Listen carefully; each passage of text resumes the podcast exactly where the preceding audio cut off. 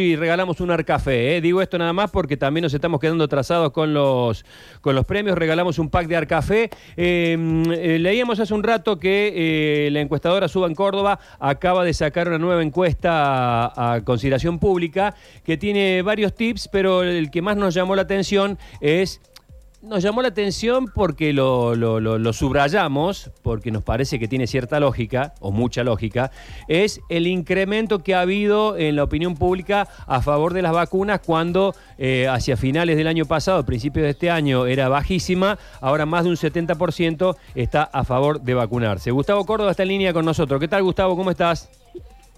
Sergio Lucci, equipo, ¿cómo les va? Buen día. Bueno, eh, el, el incremento del, del, apoyo eh, eh, en favor de la vacuna tiene que ver con lo que pasó después de la publicación de la revista LACE, eh, cuando bajaron los decibeles de, del ataque frontal que había de ciertos medios contra ciertas vacunas. en, en alguna de las conclusiones de esta, de esta encuesta también está el hecho de que el, el vacuna gate ha hecho como que la gente quiera vacunarse más. ¿Dónde está la, la respuesta? ¿O, o son múltiples? Creo que son múltiples, Sergio, porque evidentemente todo, todo ha confluido a que haya más personas que hoy quieran vacunarse. Me parece que es importantísimo eso, más allá de cómo se ha, se ha logrado, ¿no? Que mucha más gente hoy cambie de opinión que, que hace un mes atrás. Ujú. Inclusive te diría como un factor que, que te agrego, esta idea de la escasez, ¿no? Cuando la gente ve que los políticos privilegiados se Mm. vacunan, deducen que eso tiene valor, entonces también lo quieren. Eh, y creo que ahí hay un punto de análisis muy interesante, ¿no? Porque fíjate, la sociedad cambió, todos cambiamos, pero la política sigue creyendo que tiene privilegios y lo que se cuestiona aquí no es la vacunación de determinados dirigentes, sino la falta de transparencia, que se vacunen a hijos ya entrenados, que no haya una verdadera transparencia de información. Y el punto aquí es que todas las dirigencias, de alguna u otra manera, y lo vamos a decir en criollo, están comprometidas, ¿no? Están sucias en esto. No hay distinción de gobierno nacional, gobierno provincial, municipio, digo, todos tienen una lista VIP o un procedimiento irregular. Fíjate que hasta el gobierno de la Ciudad de Buenos Aires tiene hoy un problema mayúsculo en este, este tema. Entonces, lo que me, parece importante y lo que refleja la encuesta de alguna manera es, hay una sanción política para el gobierno, hay una sanción política para la política en general, porque la oposición en este caso también sufre el embate de esto. Eh, la sociedad está con una alta dosis de incertidumbre, pero, pero la buena noticia es esta, ¿no? Que ha aumentado de manera notable la cantidad de personas que quieren vacunarse. ¿Cómo lo logramos? Bueno, ahí hay una, una gran discusión, ¿no? Pero efectivamente hoy el 70% de los argentinos se pon- pondría el brazo si estuviese disponible la vacuna. Bueno, ¿cuáles son los otros eh, puntos a destacar de este estudio que has hecho recientemente, Gustavo? Mira, ahí el, casi el 75% está de acuerdo con la renuncia de Jiménez González García, obviamente, ¿quién no va a estar de acuerdo? Eh, pero como punto negativo para el gobierno, preguntamos acerca de la velocidad y un tercio dice que está bien, es rápida la campaña de vacunación, dos tercios dicen que es lenta, ahí hay un gran llamado de atención para el gobierno. Eh, en términos de positividad, solamente un 44% dice que la campaña hasta aquí es positiva. Creo que la, discusión en torno a, a los privilegios ha, ha impactado fuertemente ¿no? en, esta, en esta imagen de la campaña de vacunación, ya que un 50% dice que es negativa.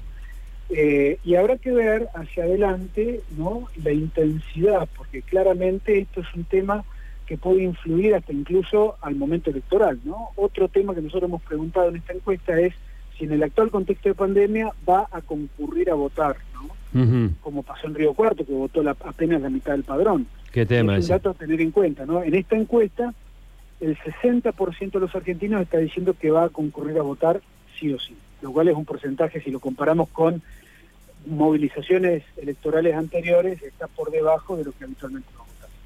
Eh, eh, Luchi, no sé si tenés algo para Sí. preguntar. Sí. Sí, ¿qué tiene que ver con eso? ¿Cómo, cómo estás, Gustavo? Buen día. ¿Cuánto Buen va a impactar, cuánto va a impactar eh, la vacunación? Porque es lo que se viene en, eh, en lo político. Eh, y teniendo en cuenta que nosotros tenemos una memoria muy frágil, decíamos, estamos dotados más de neuronas phi, que nos olvidamos rápidamente, falta todavía para votar. Claro, pero eso es una, una, una cuestión que tiene una explicación bastante lógica.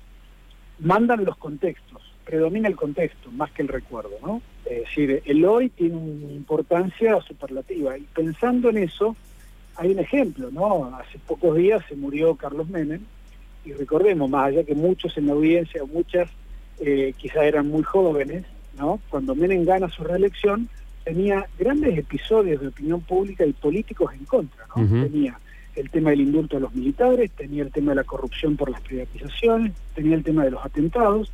Había un predominio de opinión pública que creía que Menem no ganaba, pero el contexto de estabilidad económica, recordemos el 1 a 1, le permitió a Menem, a Menem no solamente ganar la elección, sino que además obtener un porcentaje histórico, ¿no? A contrapelo de lo que la opinión pública por allí eh, entendíamos o creíamos que que iba a suceder, sacó el 52% de los votos. Entonces, ¿qué quiere decir con esto? Hoy, si se votase hoy, posiblemente el gobierno tendría un grado de afectación político y electoral importante.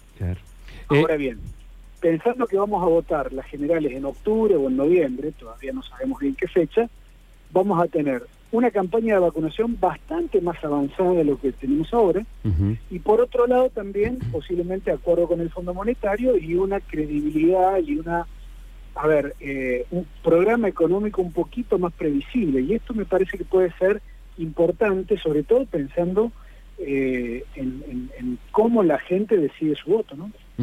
Eh, ¿Ha caído mucho en la imagen presidencial? Ha caído, ha caído de manera, te diría, significativa del mes anterior a este, básicamente por este episodio. te diría, ha caído seis puntos su imagen positiva y ha subido su negativa prácticamente en la misma medida. En ese sentido, el gobernador de la provincia de Buenos Aires, el gobernador de Córdoba, ¿cómo, ¿cómo están?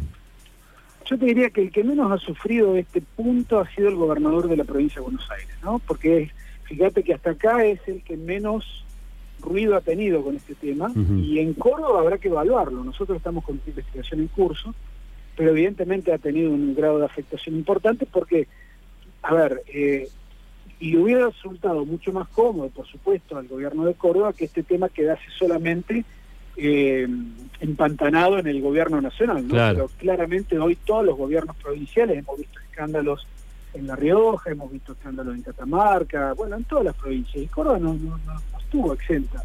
Digo, porque, a ver, que uno se vacune siendo intendente o, siendo ministro, ¿no? o figura principal estratégica de un gobierno, bueno, yo creo que eso hay que validarlo. Lo que no se puede validar de ninguna manera es vacunar a parientes, vacunar a personas allegadas que no tienen nada que ver, y sobre todo por el manto, digamos, de opacidad y de falta de transparencia, que fue lo que encendió, digamos, la indignación de mucha gente.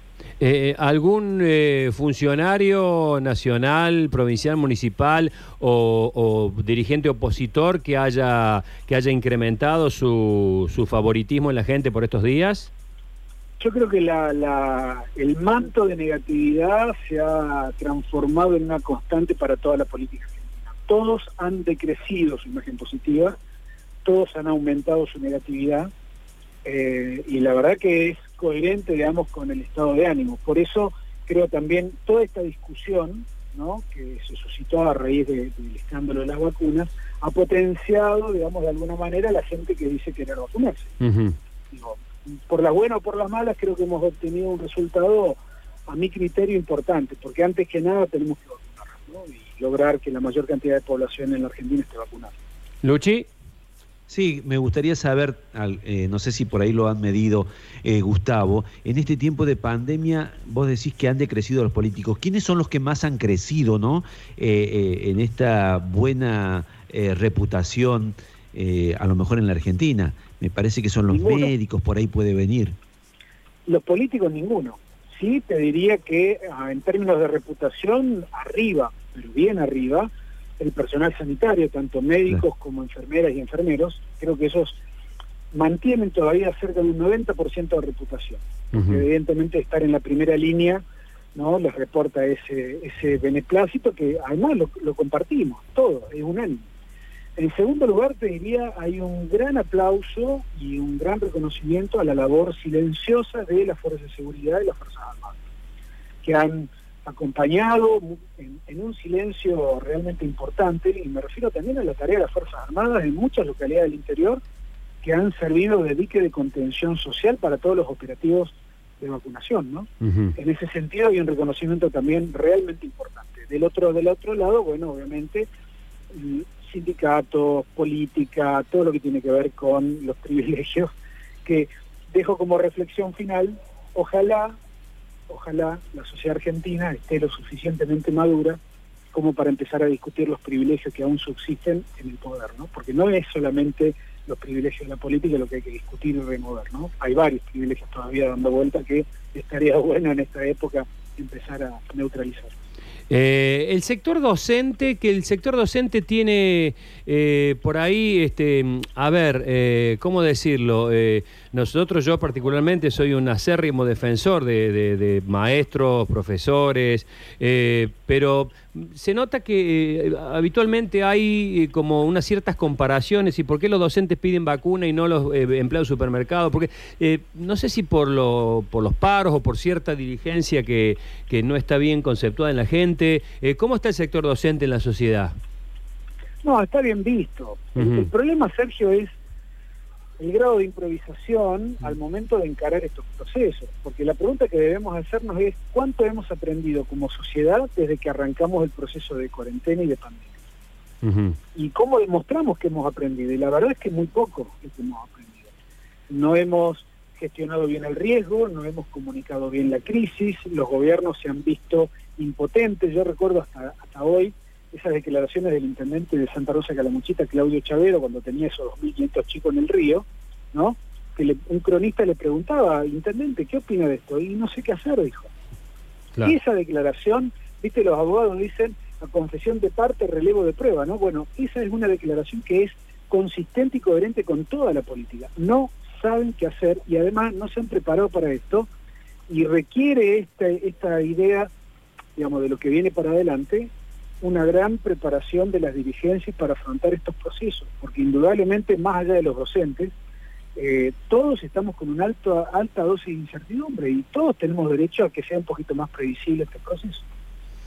Bueno, no sé si queda alguna pregunta más, eh, chicos que están en la virtualidad, Luchi, Mariana, si tienen algo más. Si no, simplemente pensar esto, Sergio, que en este tiempo de pandemia, eh, históricamente el ministro de Economía en la Argentina ha sido casi como el segundo presidente, eh, y aquí los ministros de salud tienen una oportunidad para ser visibles. Eh, me parece que en, en, casos como la Argentina, nuestro país, u otras provincias como Santa Fe, los ministros de salud no han estado a la altura de las circunstancias y se han tenido que ir desperdiciando un momento quizás histórico para ellos, políticamente hablando. Sí, yo te diría, Luchi, que es consistente con lo que pasa en todo el mundo, ¿no? No hay un país que pueda decir exportamos el modelo, las formas de trabajar el coronavirus, ¿no? Porque evidentemente esto ha tomado a contrapié a todas las dirigencias.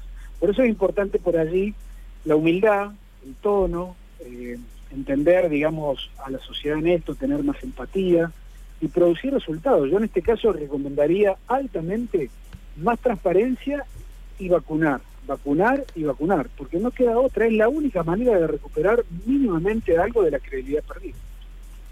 Eh, muchísimas gracias, Gustavo, por este contacto. Que tengas muy buen día. Al contrario, abrazo.